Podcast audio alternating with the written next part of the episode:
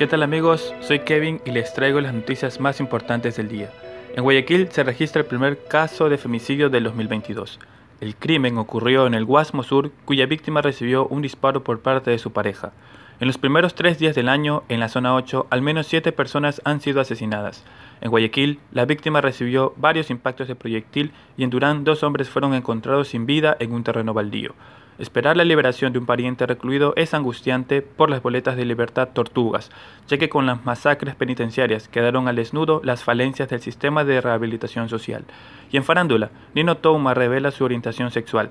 El diseñador de modas hizo pública su relación sentimental con un diseñador gráfico venezolano. Además, contó el duro proceso que pasó cuando su mamá conoció su homosexualidad.